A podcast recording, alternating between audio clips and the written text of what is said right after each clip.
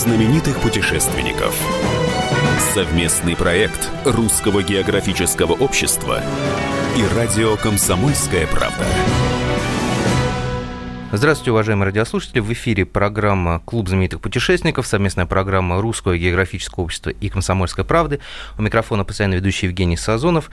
Мы рассказываем об удивительных местах России и еще о более удивительных людях, которые эти места открывают для широкой публики. Сегодня у меня в гостях а, путешественник, фотограф, а, экстремал, писатель, даже не побоюсь этого слова, Алексей Ворон. Но прежде чем мы поговорим о его путешествиях и приключениях, наша традиционная рубрика «Новости РГО».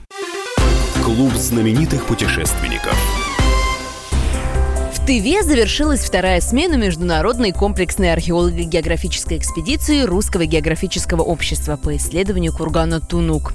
В июне волонтерам удалось обнаружить скифский каменный жертвенник, захоронение семьи, убитой в первом-втором веках нашей эры, элементы оружия и конской упряжки средних веков. Сейчас идет прием заявок на участие в третьей и четвертой сменах второго полевого сезона проекта. Все подробности на сайте rgo.ru. 1 июля в Сиэтле стартовала экспедиция Рязанского областного отделения Русского географического общества «Русские крепости Аляски». Маршрут проекта охватывает места культурного и православного наследия Русской Америки. Команда экспедиции планирует изучить крепости и редуты, основанные в этих местах русскими землепроходцами в конце 18 начале 19 века. Большинство таких фортов находится на морском побережье Тихого океана. Проект реализуется при грантовой поддержке Русского географического общества. Продолжается третий всероссийский конкурс «Лучший гид России». Принять участие могут все желающие, как профессиональные гиды, так и любители. Все, что нужно для участия в конкурсе, это снять двухминутный ролик, яркую, познавательную, достоверную мини-экскурсию по городу, музею или природному маршруту. Затем загрузить его на сайт проекта лучшийгид.рф. Все, прием работ проходит до 31 июля включительно. Возвращаемся в студию. Микрофон Евгений Сазонов. В гостях у меня путешественник, фотограф, экстремал Алексей Ворон. Справка.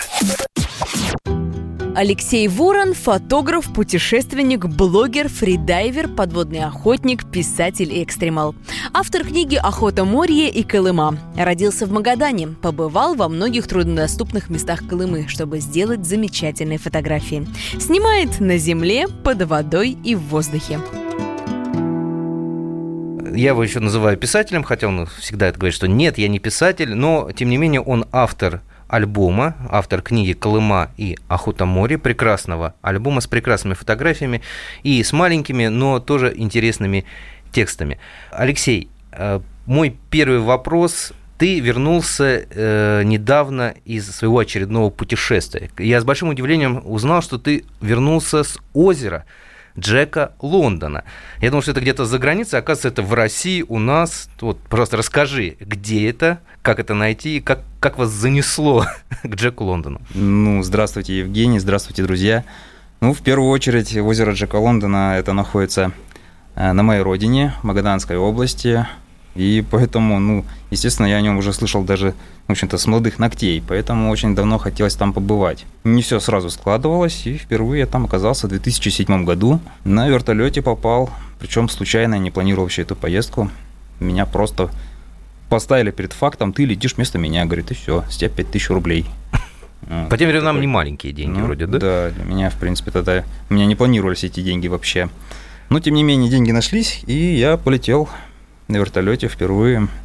Это было прям захватывающее путешествие для меня. Оказалось, что с высоты Магаданская область безумно красиво. Она, я так, в принципе, в этом не сомневался, но увидеть с воздуха это все было прям невероятным, конечно, впечатлением.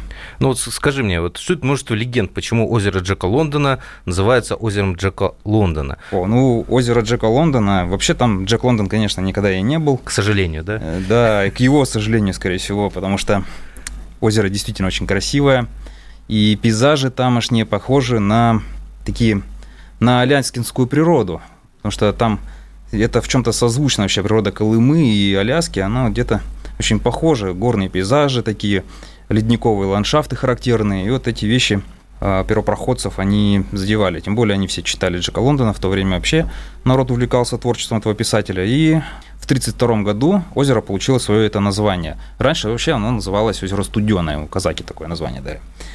И получилось, что по просьбе Юрия Билибина э, Петр Иванович Скорняков, начальник геологической партии, прибыв на озеро, дал ему это название – ну, история, это то, что там, то, то, что там прилетели геологи, шли А-а-а. и увидели брошенный, случайно попавший туда томик Джека Лондона, ну, это неправда, ну, да? Это вообще бредни полный. А, жалко. Абсолютно бредни, да. Поэтому, на самом деле, все было прозаичнее, но и, с другой стороны, все-таки романтичнее, потому что панорама, открывающаяся перед путешественниками, тогда первозданная природа, совершенно непробитые дороги, там, да, вот все это отсутствует.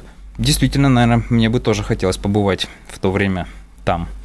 Это очень интересно. Но, и, тем не менее... Кстати, из... да, кстати, замечу, что тот юный геолог Петр Иванович Скорняков, э, будучи начальником всего лишь в 23-летнем возрасте, вот такие вот юные люди осваивали Колыму и давали название. Да, достаточно жесткий регион, но с достаточно романтическими названиями. А, насколько я знаю, вот ты уже там не первый раз на этом озере. То есть э, все время тебя туда тянет в это замечательное место. И что самое удивительное, вот я, как поклонник твоего творчества, я смотрю твои фотографии, которые там выкладываешь на Facebook, и я вижу, что э, каким-то образом тебе удается делать фотографии из одного места, но абсолютно разные. То есть э, сколько раз тебе еще нужно прилетать на озеро Джека Лондона, чтобы тему закрыть и все эти красоты осветить, и куда, может быть, после Джека Лондона хочется рвануть? Ну, мест вообще действительно на Колыме очень много, но почему-то озеро Джека Лондона для меня остается незакрытой темой. Каждый раз, куда, когда я туда прихожу, и рассматривая даже фотографии после своих поездок туда, я обнаруживаю что-то еще интересное, что вызывает у меня массу вопросов, на которые хочется найти ответы. Ну и к тому же, допустим, в 2012 году уже мне захотелось нырнуть в это озеро, и вот в 2015 году мне удалось это осуществить, посмотреть, что же творится внутри. Да, я хочу уточнить, что Алексей у нас э, фотограф не только сухопутный и воздушный, да, ну, снимающий да. с дрона, но еще и подводный. Вот, причем он такой очень увлекающийся. Вот э, ты мне рассказал историю, что э, были какие-то проблемы со здоровьем, у тебя было с, э, с такой да. страх, что не, не то, что там будут проблемы именно там с ушами, да, а то, что запретят нырять. Мне запретили нырять, я нырял уже через запрет. Через запрет? Ну, да. Но сейчас все нормально, да? Я стараюсь не доводить до фанатизма, как я это делал в самом начале, поэтому приходится очень беречь уши. Ну вот скажи, ты нырнул в озеро Джека Лондона и видел там еще больше красоты, я так понимаю. Очень удивительный пейзаж, там озеро такое своеобразное, и оно оказалось что оно само развивается еще до сих пор. Это молодое озеро, оно имеет всего лишь возраст порядка 30 тысяч лет, оно образовано благодаря ледникам. И вот эта тема ледников даже, она меня затронула. И когда я работал вот как раз над вот этим альбомом «Озеро Джека Лондона», возбудила большущий интерес к этой теме. И выяснилось, что когда я писал текст, кстати, я такой зацепился за словосочетание «озеро имеет ледниковое происхождение» и такой а как это было? Но сильнее всего, всего сокрушительнее, белое безмолвие в его бесстрастности. Ничто не шелохнется, небо ярко, как отполированная медь. Малейший шепот кажется святотатством, и человек пугается собственного голоса. Джек Лондон «Белое безмолвие». Воображение у меня богатое, и я такой э, начал смотреть снимки из космоса, и получается, что озеро оно единственное в области вообще такое. Вот именно с таким рельефом, созданным ледниками. И там имеется огромнейшая марена, которая заперла вообще долину. И вот это озеро, оно вообще состояло раньше из нескольких небольших озер, а в итоге за счет того, что эта марена ледниковая, она заперла эту всю долину, и появилось вот это озеро целиковое. И сама марена имеет размеры, длину 10 километров, ширину до 3 километров и высота больше 100 метров. Поразительно огромнейшее созданное ледником сооружение. Дамба естественного происхождения. И вот, вот это вот прям вот, ну, очень впечатлило. А сама глубина озера тоже имеет такое 54 метра, там это серьезная такая глубина. Насколько ты погружался? Ну, я туда не нырял настолько, хотя у меня шальная мысль же появилась, что, в принципе, надо бы все-таки попробовать. Но там Очень... нужен акваланг уже, то есть... Нет, без акваланга, без акваланга можно? дыхания хочется это сделать. Именно 54 метра? в режиме фри. Потому что я снимаю вообще на задержке дыхания, и как-то для меня это поспортивнее будет, чем с баллонами даже. Насколько ты задержишь дыхание? Ну, самый максимум, который я задерживал, это один раз получилось у меня, и в статике на суше 5 минут 43 секунды. 5 минут ты не дышал? Да, 5 минут 43 секунды было. И когда ты ныряешь, задержишь... Ну, на нырялке у меня получается полторы минуты. Я очень много жгу кислорода. Я во все головы в стороны дерчу головой, я смотрю везде, все осматриваю. Снимаешь, пытаюсь. естественно, да? Еще, да, снимать плюс мозги постоянно работают, там куча мыслей носится в голове. По идее, надо это спокойствие словить, успокоиться, остановить вообще мышление, потому что там больше чувствуешь все-таки, надо больше чувствовать. А я все время жгу кислород, мне нужно тренироваться в этой области все-таки еще больше. А максимальная глубина, которую, на которой я нырял, в озере Джека Лондона до 12 метров и в озере Танцующих Харрисов до 14 метров. В темноту туда прыгнул, не и стал... что же увидел в темноте э, фотограф и путешественник Алексей Ворон, мы поговорим после небольшого перерыва. Напоминаю, в эфире у нас программа «Клуб знаменитых путешественников», совместная программа Русского географического общества и радио «Комсомольская правда». У микрофона Евгений Сазонов, в гостях у меня путешественник и фотограф Алексей Ворон. Встретимся через пару минут. Клуб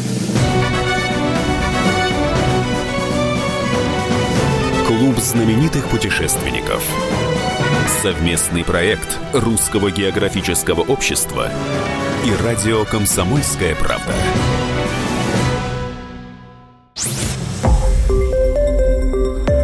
Радио «Комсомольская правда». Более сотни городов вещания и многомиллионная аудитория. Екатеринбург 92 и 3 FM. Эм. Кемерово 89 и 8 FM. Владивосток 94 FM. Эм. Москва 97 и 2 FM. Эм. Слушаем всей страной.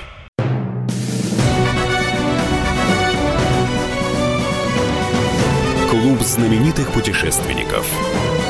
Совместный проект Русского географического общества и радио «Комсомольская правда». Возвращаемся в эфир. Снова здравствуйте, уважаемые радиослушатели. В эфире программа «Клуб знаменитых путешественников», совместная программа Русского географического общества и «Комсомольской правды». У микрофона постоянно ведущий Евгений Сазонов. В гостях у меня друг и очень интересный человек Алексей Ворон, путешественник, фотограф.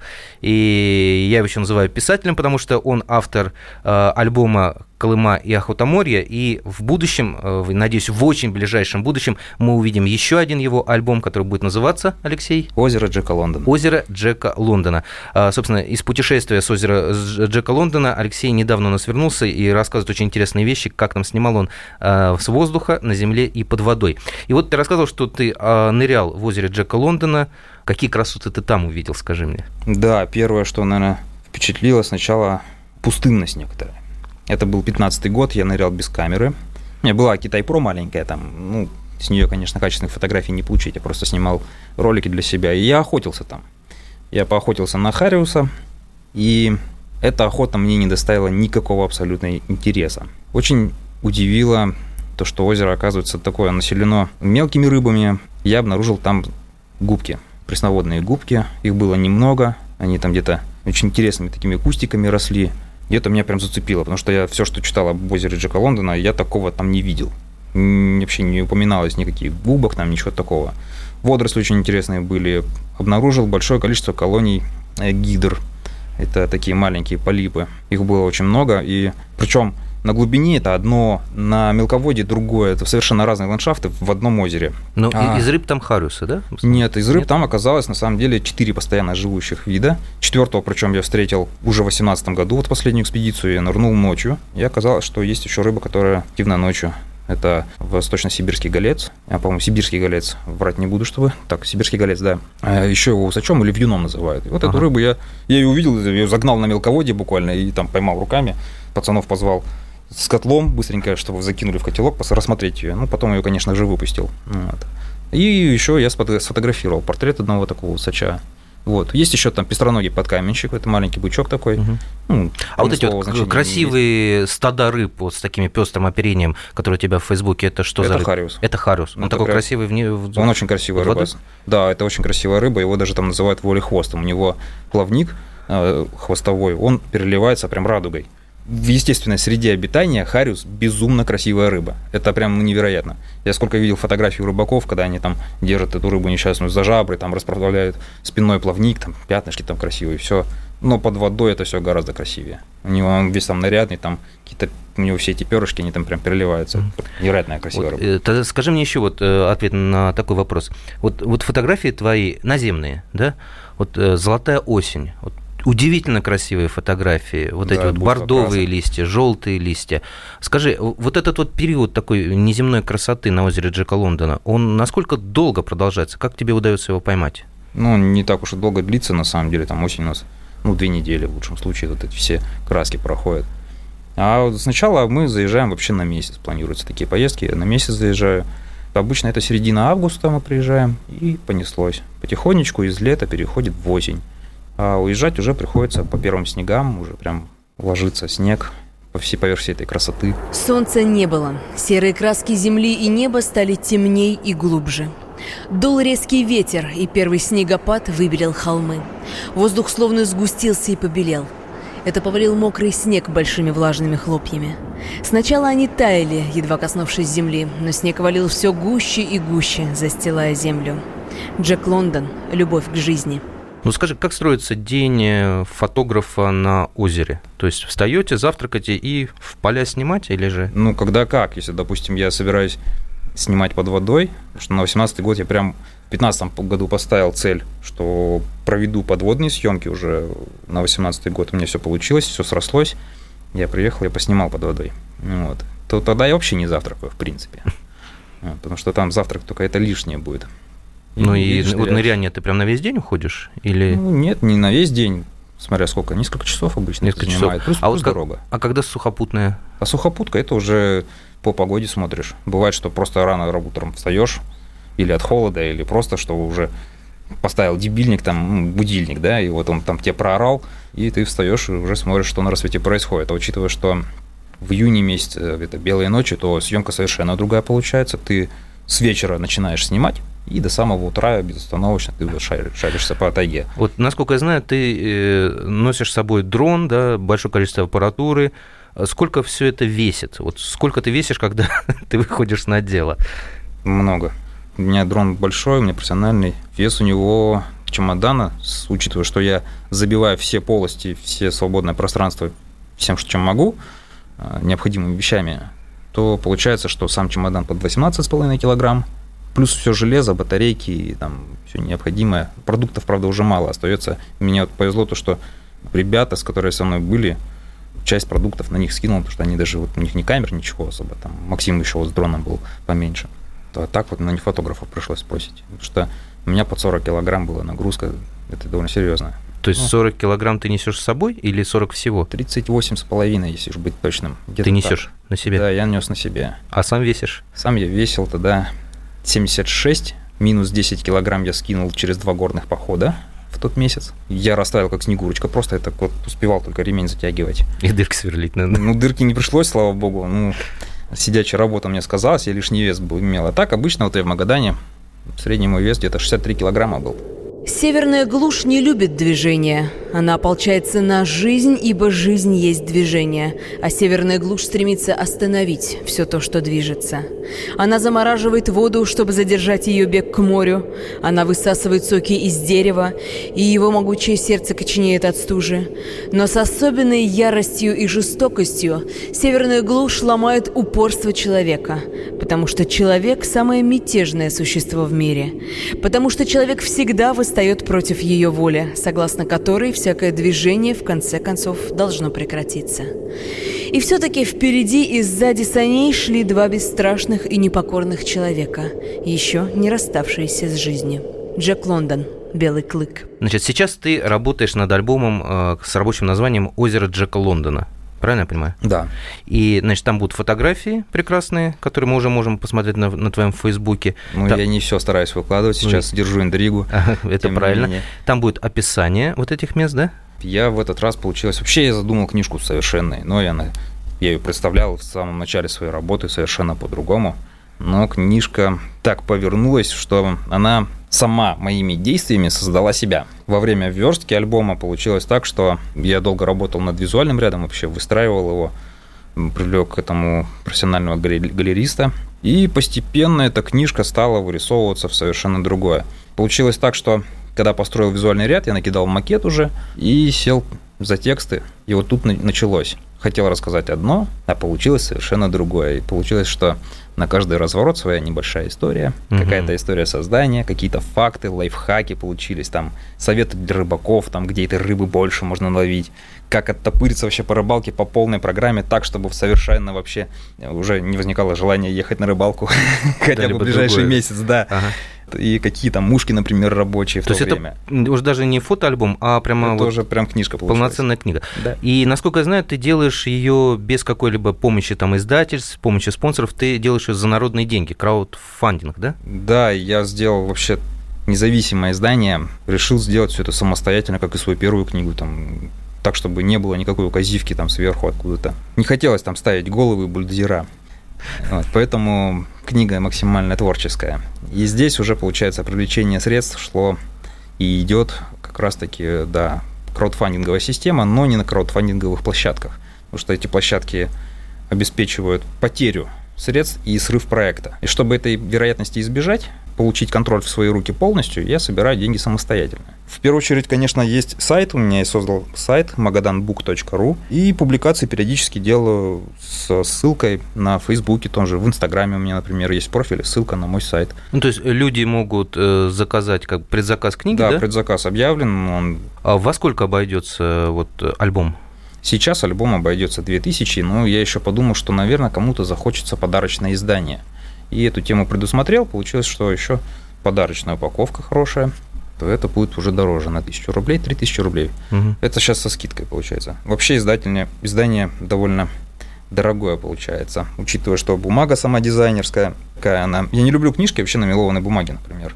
Она все время бликует, на нее неудобно смотреть, и поэтому мне хотелось все это исключить. Я сам выбирал материалы, тактильно приятное, чтобы обложка была все абсолютно вот прям. Ну, вот там, э, да, даже, даже если бы конца, была и не тактильная обложка, все равно было бы замечательно благодаря фотографиями. Сейчас ну, вот открою мы... маленькую тайну, я уже книгу заказал.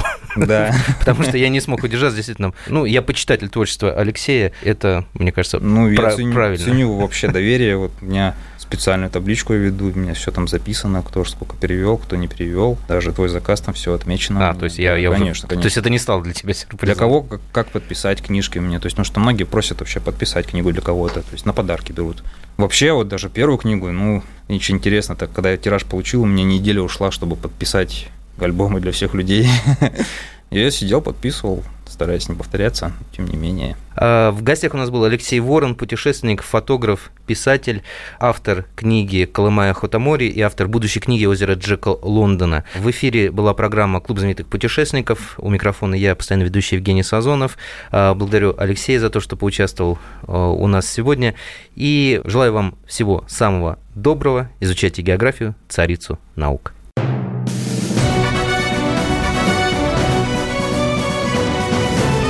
Знаменитых путешественников. Совместный проект Русского географического общества и радио «Комсомольская правда».